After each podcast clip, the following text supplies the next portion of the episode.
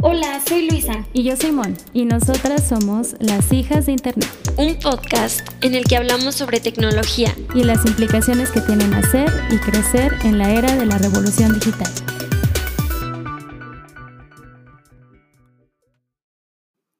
Hola a todas las hijas de Internet, espero que estén muy bien. Hoy tenemos un episodio súper interesante.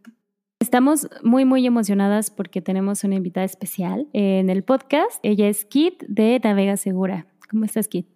Muy bien, muy bien. Muchas gracias por la invitación. Oye, estamos siguiendo muy de cerca el trabajo que estás haciendo desde, bueno, que están haciendo desde Navega Segura. ¿Nos puedes contar un poquito qué es Navega Segura, quién lo está haciendo, de qué va? Pues les cuento primero que me presento, yo soy Kit, soy la fundadora de, de Navega Segura. Y bueno, llevo trabajando en empresas de tecnología y en proyectos para mujeres ya por más de 10 años. Pero bueno, de repente decidí, por varias razones, emprender este proyecto. Pues somos una organización muy nueva, arrancamos en agosto, y nuestra misión es desarrollar una nueva generación de mujeres que disfruten y aprovechen las oportunidades y bondades que tiene el mundo digital o este mundo tecnológico de forma libre, consciente y segura. Queremos que, las mujeres estén conectadas a este, a este nuevo mundo, digamos que, bueno, aunque ya la tecnología lleva muchos años existiendo en la humanidad, la forma en la que está avanzando últimamente, los años recientes, pues es, eh, es extremadamente rápido. Entonces, pues esto trae implicaciones eh, para nuestra seguridad, nuestra integridad, nuestra salud física, mental, etcétera. Y bueno, queremos que, que las mujeres se sensibilicen ¿no? sobre estas cuestiones que están sucediendo y que nos están impactando por estar tanto tiempo conectadas. Kit, suena genial. Antes de continuar, queremos felicitarlas por el trabajo que están haciendo. Está muy, muy, muy interesante y agradecerte que estés en el programa y también pues nos gustaría saber cómo surgió la iniciativa de Navega Segura. Uf, pues bueno, mira, tiene realmente muchas fuentes de inspiración, pero te podría resumir dos prácticamente.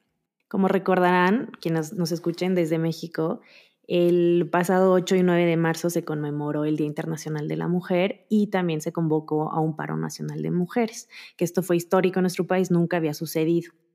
Entonces, bueno, eh, yo, cual mitotera que soy, que me encanta estar en todos los moles, pues empecé a expresar mi participación en este movimiento en mis diferentes redes y em, empecé a ser atacada con comentarios de odio sobre mi postura ¿no? en este tema.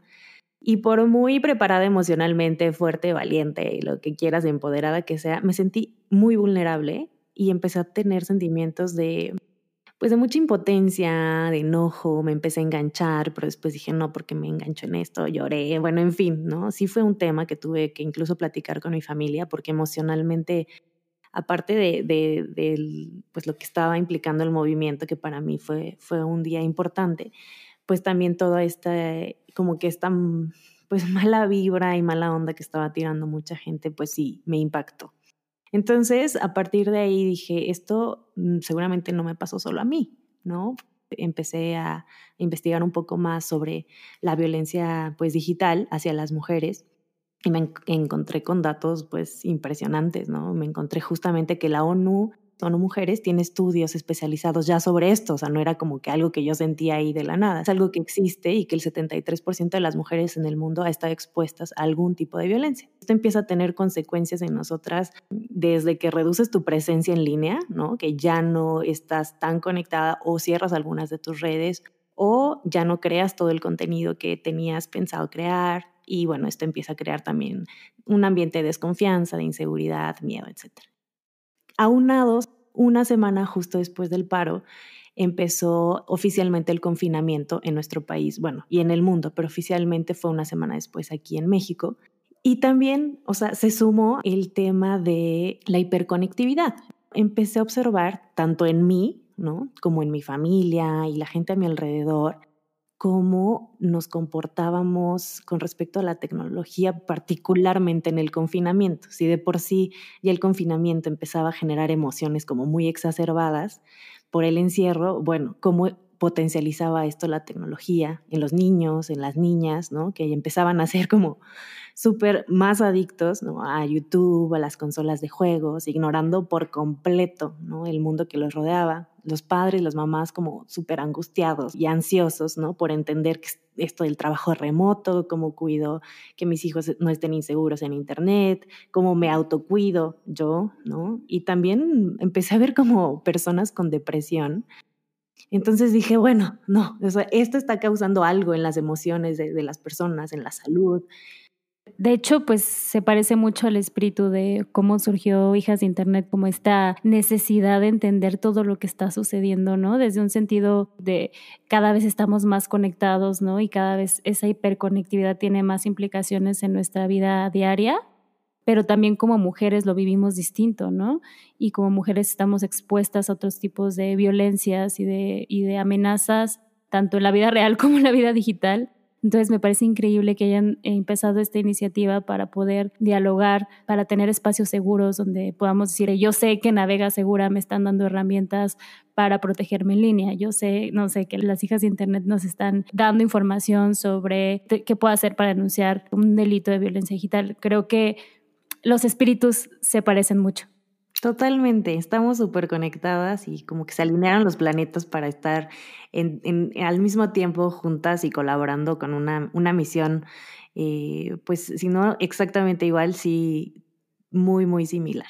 Bueno, también fue la pandemia. Es un hecho que, que toda la, o sea, que la pandemia tendría que tener consecuencias más allá de las negativas, ¿no? Sí, así es. O sea, no sé, para que tengan una idea, Netflix reportó 42% más tiempo invertido en su plataforma a partir de la pandemia. O Zoom triplicó sus ingresos, ¿no? Contra el año pasado. Estamos conectados 70% promedio más tiempo, ¿no? Que, que el que estábamos antes de la pandemia. Entonces, obviamente esto todo tiene implicaciones. Aquí en México Common Sense hizo un estudio, por ejemplo, en el que ya reporta que los adolescentes y los padres y madres de familia, la mitad de los internautas o de las personas que se conectan, ya están eh, reportando sentir adicción por sus celulares. O sea, si no clínicamente tal cual la adicción, pero sí ya los efectos que una adicción a las cosas que normalmente conocemos como el cigarro, el alcohol, las drogas, etcétera, ¿no? Pero eh, ahora eh, se están viendo efectos similares eh, por adicción a los celulares.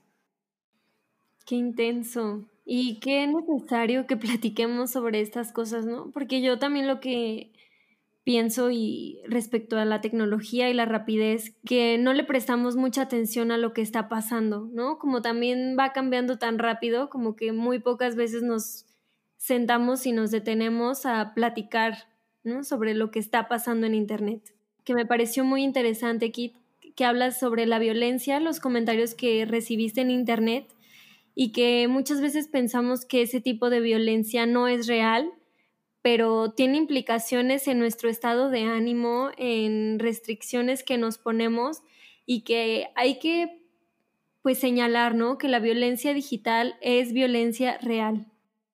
Así es, yo siempre hago como esa distinción que a veces decimos, el mundo real y el mundo virtual. Y la verdad es que ahora el mundo virtual es más real que nunca. Yo trato de decirlo más como el mundo físico y el mundo virtual, ¿no? Porque ya lo que pasa en Internet es, realmente ya parte de nuestras vidas. Bueno, pues en el episodio de hoy vamos a hablar sobre el bienestar digital, qué es, por qué es importante y sobre algunos consejos para procurarlo. En casi todos los episodios, y como ahorita ya lo platicamos, pues esto del COVID causó una transformación en cómo vivimos. Antes de, la, este distanciamiento social, eh, probablemente pensabas que pasabas casi todo tu día de trabajo, de escuela frente a una computadora, pero jamás nos imaginamos que podíamos pasar más tiempo ante una pantalla por lo menos entre trabajo y casa, casa-escuela, las charlas entre amigos, entre una junta y otra, entre una clase y otra, esas pausas para tomar café, todos esos momentos eran oportunidades a lo largo de nuestro día en que nuestros ojos se separaban de la pantalla y nos desprendíamos del mundo digital. Ahora, pues hay muy poca o ninguna ruptura en la conexión digital de nuestro día a día. Yo les tengo una pregunta, ¿cuándo fue la última vez que no utilizaron ni, un, ni uno solo de los dispositivos electrónicos que tenemos, como el celular o la computadora. Eh, en el 2014. Ah. no, la verdad es que, que, como dice, o sea, como decías Kit, eh, yo sí tengo un problema de adicción a, mis dispositivos digitales, gacho. O sea, yo sí estoy todo el día de que de la computadora al celular, del celular a la computadora. Cada vez son menos los, los momentos en los que paso así como sin un tipo de conexión. Sí, ya el 80% de las personas están reportando que lo primero que hacen al despertar y lo último que hacen al dormir, pues es, es em, checar justamente su celular. Pues sí, el, rápido despliegue y uso masivo de las tecnologías digitales y su incorporación a muchos aspectos de nuestras vidas cotidianas ha modificado nuestras relaciones con nosotras mismas, con los demás y con nuestro entorno. Como resultado, nuestro bienestar individual y social está ahora íntimamente relacionado, como decíamos, con el estado en nuestro entorno digital ¿no? y en la información que recibimos todos los días. Este tema de bienestar digital a nosotros nos gustó mucho tocarlo porque es un tema muy nuevo. El paper más reciente que encontramos fue de 2017 eh, bueno, es un artículo que se llama The Ethics of Digital Wellbeing, que lo vamos a poner en la caja de descripción del podcast. Y bueno, este término se refiere a un estado en el que se procura y se mantiene el bienestar en el uso, con el uso de las plataformas digitales. El bienestar digital implica el desarrollo de nuevas habilidades y de nuevos hábitos digitales para lidiar con los estímulos que recibimos todos los días a través de nuestras pantallas, aunados a los de la vida real. Y pues ya existe amplia evidencia científica que demuestra cómo los consumidores de los distintos tipos de medios digitales nos encontramos constantemente con la dificultad de manejar nuestro tiempo o de retener nuestra atención. Y eso a mí me pasa muchísimo. Yo cuando estaba en la universidad leía mínimo un libro al mes. Y ahorita como que cuando intento concentrarme en leer un libro, me distraigo cada cinco minutos. O sea, me cuesta muchísimo cada vez más eh, concentrarme por largos periodos de tiempo justamente por estar viajando y antes de esto del COVID dije, me voy a comprar mi Kindle para leer mis libros de forma digital. Y dije, ya que lo tuve, ya que tenía mis libros ahí, dije, no, no puede ser una pantalla más. O sea, ya mi muñeca estaba como toda chueca de estar sosteniendo el Kindle. Entonces dije, no, creo que yo me voy más por los libros físicos, pero tampoco podemos negar, o sea, sería una, eh, sería irreal completamente decir, vamos a desconectarnos. Vivimos en un mundo ya así y hay que aprovecharlo, pero hay que también saber manejarlo, o sea, como que nos, los, nos llegó así de la nada, de montón, ¿no? Teníamos que aprender, sí, a manejar esto, así como manejamos nuestro bienestar en el mundo físico, ¿no? Desde que te compras la cremita para estar más fresca hasta que vas a tus clases de yoga, hasta, pero ahora ya hasta haces las clases de yoga y todo en, el celular, ¿no? Entonces, nada, o sea, aprendamos a manejar esto y a tener un, un mejor balance, nada más. Sí, tampoco se trata de satanizarlo y decir está mal, todo está mal, ¿no? Sino empezar a ser más Mm, astutas. Exacto, y aprovechar todos los beneficios que tiene, porque todos los, los talentos que tenemos los podemos potencializar ahí, eso se, se, puede escalar. Eso es muy importante y no hay que quitarle mérito a la tecnología jamás, pero sí a que, a que nos llegó como bomba y, nosotros ahí vamos, ¿no? Como hilo de media, agarrar todo, todo, todo lo que se pueda. Entonces, bueno, hay, hay un mundo más allá de eso y, y un mundo hermoso aparte. Claro, sí, estoy totalmente de acuerdo con ustedes y yo no para nada satanizo la tecnología, pero sí es cierto que está diseñada para causarnos cierta eh, propensión a consumirla, ¿no? O sea, desde los diseños, los colores, este, las notificaciones, eh, pues al final hay modelos de negocio detrás de ellas, entonces sí tenemos que ser muy precavidos y tener conciencia, y eso lo platicamos en el, en el episodio de redes sociales, que sí tiene muchísimas ventajas, pero con esas ventajas también nosotros como consumidores tenemos que responsabilizarnos, ¿no? De su uso.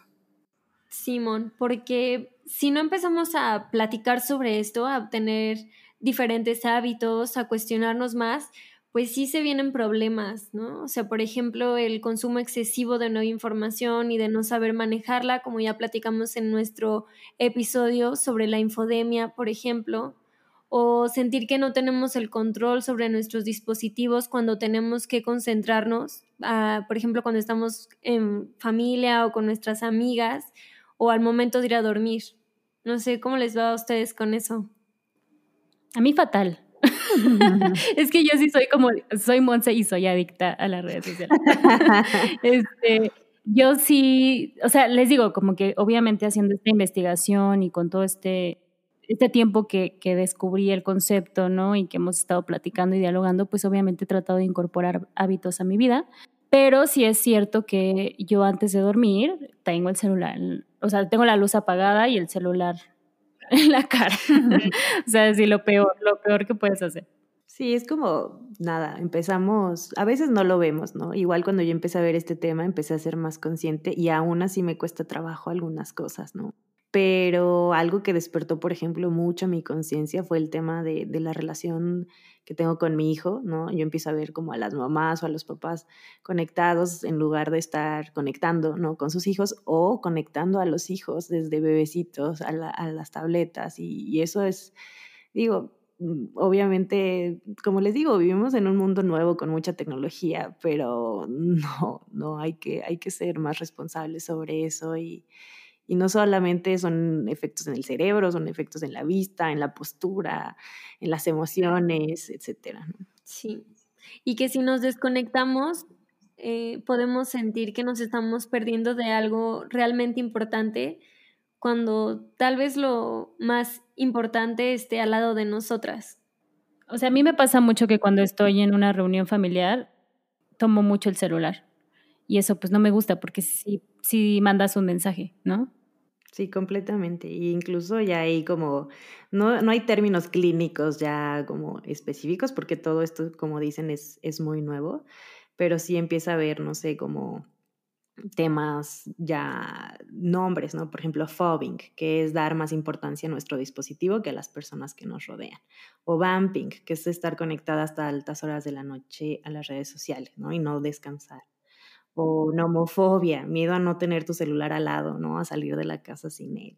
Cosas así que ya, que ya empiezan, ¿no? Trastornos que empiezan a, pues a documentarse y eventualmente pues se van a, a clasificar ya de forma clínica. Al respecto, Navega Segura tiene un highlight en su Instagram, tienen que irlo a buscar sobre estos términos nuevos que literal me describen, ¿no? Ese de, ¿cómo dijiste que era vamping? De estar viendo el celular antes de dormir totalmente me describe. Pues sí, a muchos de nosotros, no es que lo neguemos, pero hay que, hay que aceptarlo y empezar a actuar un poco a nuestro favor.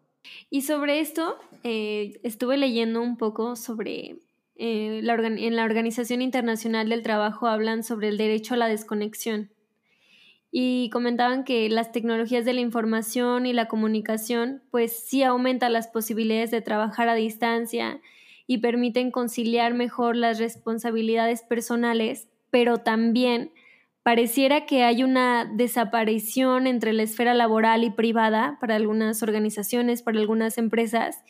Menciona que los empleadores tienen el deber de proteger la salud de las personas que trabajan en la institución, organización y el trabajo, en consecuencia, debe respetar de manera efectiva su derecho al descanso y a la desconexión digital.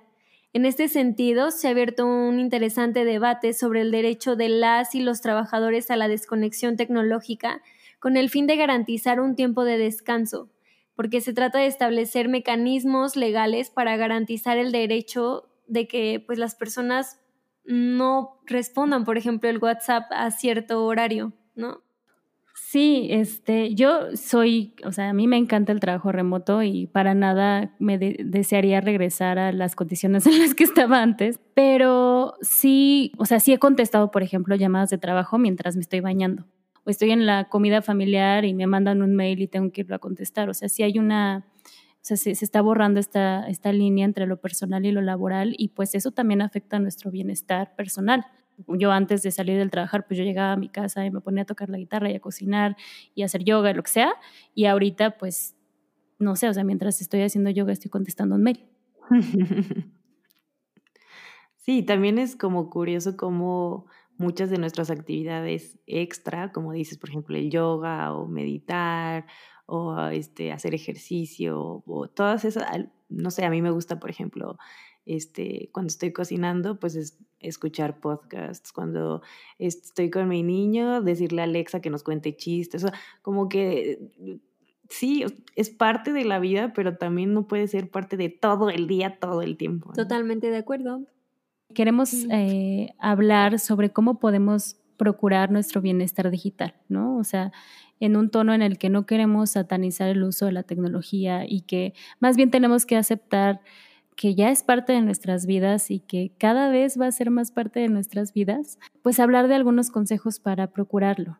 Uno de los que de los más fáciles de hacer y que sí se nota así muy rápido como el cambio que me ha funcionado a mí es desactivar las notificaciones del celular. Eh, sobre todo en momentos específicos del día, ¿no? Yo, por ejemplo, digo a las seis voy a tratar de ya no trabajar a menos de que sea una cosa muy urgente, entonces ya no me llegan mails del trabajo, por ejemplo y también pues quitarles eh, los soniditos, ¿no? A mí se me hace muy intrusivo así que mi celular esté suene y suene todo el tiempo. Entonces sí, o sea, como tratar de quitarle el sonido y o vibraciones a ciertas horas del día cuando ya queremos desconectarnos por completo. Otro también es distinguir las comunicaciones que necesitan una respuesta urgente de las que pueden posponerse usar aplicaciones que reduzcan las distracciones como publicitarias o sociales y que faciliten la concentración, por ejemplo, AdBlock y Self Control. Y bueno, yo acabo de descubrir esta tecnología de Google que se llama justo Bienestar Digital, que está disponible en todos los dispositivos de Android y lo encuentran en los ajustes de su celular. Y la aplicación te, muestra el tiempo que pasas en el celular al día y te lo desglosa por aplicación, o sea, por tipo de aplicación, las veces que lo desbloqueas y el número de notificaciones que recibes. Yo, por ejemplo, ahorita lo tengo abierto y el día de hoy, que según yo no pasé tanto tiempo en el celular, pasé dos horas y media, la mayoría del tiempo en Twitter y en Instagram. lo he desbloqueado 159 veces y me han llegado 380 notificaciones lo que más me gusta es el modo hora de dormir, que como les digo, yo tenía mucho este problema de que antes de dormir yo podía estar así hasta la una de la mañana viendo TikTok. Este modo de hora de dormir, tú fijas una hora, yo lo tengo de 11 de la noche a 7 de la mañana, y entonces todo el celular te lo pone en blanco y negro. Pues Instagram pierde todo atractivo, ¿no? Pues, son puras fotos en blanco y negro, Twitter también. Para mí fue como la solución a mi adicción a redes sociales. Suena muy bien. Yo también voy a activarla. Ya la mayoría de, de, redes tienen esta, si se van a la configuración, tienen ya esta opción. Eh, no es la presión que, que, tengan por parte de una ley como tal, sino es por parte también de los usuarios, de los accionistas, etcétera, que que ya demandan también un poco de paz. Entonces, la mayoría de las redes sociales, al menos las más famosas, digamos, tienen estas opciones en su configuración para que puedas descansar un poco o tener métricas sobre, sobre el uso que tienes. Y es interesante, quizá no revisarlas diario, pero sí tener al menos una idea de cuánto tiempo estás invirtiendo ahí en lugar de X o Y cosa que quieras hacer de tu vida, tanto para ti, para tu familia, para tu trabajo, etc. A mí se me hace muy genial que los desarrolladores y los desarrolladoras estén también tomando estas cosas en cuenta, ¿no? Porque no todo es responsabilidad, por ejemplo, del Estado, que haya alguna ley, o no todo es responsabilidad de nosotros y de, de nosotras como usuarias, sino que los desarrolladores y desarrolladoras también estén tomando papel, ¿no? En estas cuestiones. Ahora sí que es un, trabajo de todos y de todas, y es eh, de todos los actores ¿no? involucrados en el uso y creación de tecnología, pero pues hagamos nuestra parte y a veces eh, no sabemos por dónde empezar. Yo les puedo recomendar algunos tips prácticos eh, que pueden empezar de una forma muy sencilla. Porque a veces sí es como, ay, me van a quitar el celular, o ay, sí, sí, sí, voy a apagarlo y a la mera hora la verdad no lo apagas. Yo les sugiero que se den, empiecen por 15 minutitos antes de dormir y 15 minutitos después de despertarse. ¿Qué vamos a hacer con esos 15 minutos, en total media hora al día? Pues dedicártelos a ti. Es decir, me levanto y lo primero que hago es o revisar mi celular porque el pretexto puede ser ver la hora o suena mi alarma, es mi alarma de despertador. Entonces, les recomiendo que dejen sus celulares afuera en una charolita, en una bolsita, afuera de su habitación. Em, cómprense un reloj análogo. Un reloj análogo, un reloj de esa la antigüita, ¿no? Que nada más le das vuelta, que cuestan dos pesos en cualquier mercadito. Y si quieres, para que sea tu alarma y con un foquito de los que la apachurras un, un botón y se ve la luz para que puedas ver la hora a cualquier hora y resolvemos el pretexto de que quiero ver la hora, quiero mi alarma, etcétera. Porque a veces no solamente es, es, este, pues el celular, le digo, prendes la tele para ver las noticias o este, le dices a Alexa, buenos días, ponme eh, X música o ponme eh, mi programa X que escucho en las mañanas. Es decir, todos los dispositivos tecnológicos, tratar en los primeros 15 minutos de vencer esa tentación de utilizarlos. Y pues, ¿qué puedes hacer con esos 15 minutos? Muchas cositas, sobre todo les sugiero cosas para su eh, para darse cariño, ¿no? A ustedes mismos, a ustedes mismas. Por ejemplo, respira, solo respira conscientemente un ratito, medita para las que sepan meditar, ¿no? Porque yo, por ejemplo, uso Medita Podcast y digo, no, no, no, a ver, sin el podcast, eh, estírate, ¿no? Aprovecha y estírate un ratito, observa por la ventana qué pasa, qué hace el vecino, la, como yo digo, observa las aves, un poquito su, sus hábitos, ¿no? A qué hora se levantan. Este, escucha, escucha tus pensamientos, lo que sientes, lo que soñaste, ¿no? Prepárate un té, eh, visualiza un poco qué vas a hacer en tu día, no sé. Y, y, en la noche, ya que te vas a acostar también, es difícil también decir, yo, yo hay gente que sí dice a las 10 cierra los ojos casi casi y apago todo. Y no, la mayoría es que pues, ahí nos vamos durmiendo entre que vemos una cosa, la otra, tal, tal, tal. También trata de hacer una rutina en donde este, ya va a ser la hora de descansar, deja tantito tu celular afuera de, tu recámara y lo mismo, respira, si puedes, eh, ya eso ya es como ya empezar a pedir más y más, pero léete un libro o nada más eh, observa el techo y busca figuritas en el techo. O sea, realmente solo suéltalo y vence la tentación un poco de tenerlo ahí al lado. Y eso es media hora en total. O escribir en una libretita. Exacto, eso de escribir es algo muy padre. Puedes escribir desde divagues, hacer tus dibujitos, hasta eh, cosas bonitas que te pasaron en el día, cosas que agradeces, algo, algo que implique que uses otros sentidos, que uses eh, tus manos, tus ojos, tu olfato, tu gusto, ¿no? ¿no? No solamente la vista y el dedo pulgar metidos en una pantalla. Me encanta, desde hoy mismo lo voy a hacer.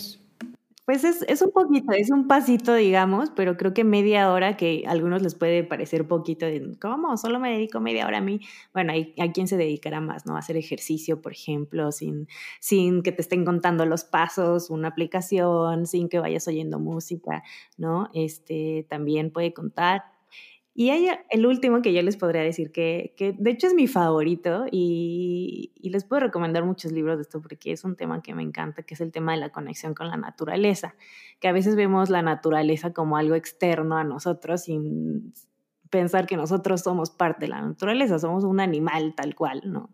Y como animal, pues, este, pues somos parte de esto y, hemos estado viviendo últimamente, bueno, ya desde hace mucho tiempo, en, en, un mundo artificial, ¿no? Con materiales y estímulos artificiales que creamos nosotros mismos, ¿no? El plástico, el cemento, el vidrio, los efectos visuales, los efectos musicales, los alimentos procesados. Entonces, bueno, está padre, vivimos con todo esto, pero todo esto es artificial, lo hemos creado nosotros mismos. En cambio, los animales en general, los animales no humanos, pues están en contacto más con sus sentidos, por eso desarrollan otros sentidos como la orientación, como un olfato un poco más agudo, etcétera, ¿no? Entonces, bueno, podemos desarrollar más nuestros sentidos y el de nuestras familias, este, teniendo estímulos naturales continuamente, como hábitos, digamos, que no sean solamente, ay, de aquí cuando me voy de vacaciones, pues sí, padrísimo, conecto en la playa, o conecto en el bosquecito, o en la cabaña, o, o no, sino trata de hacerlo un hábito, ¿no? Salir, observar un poco el cielo, nada más.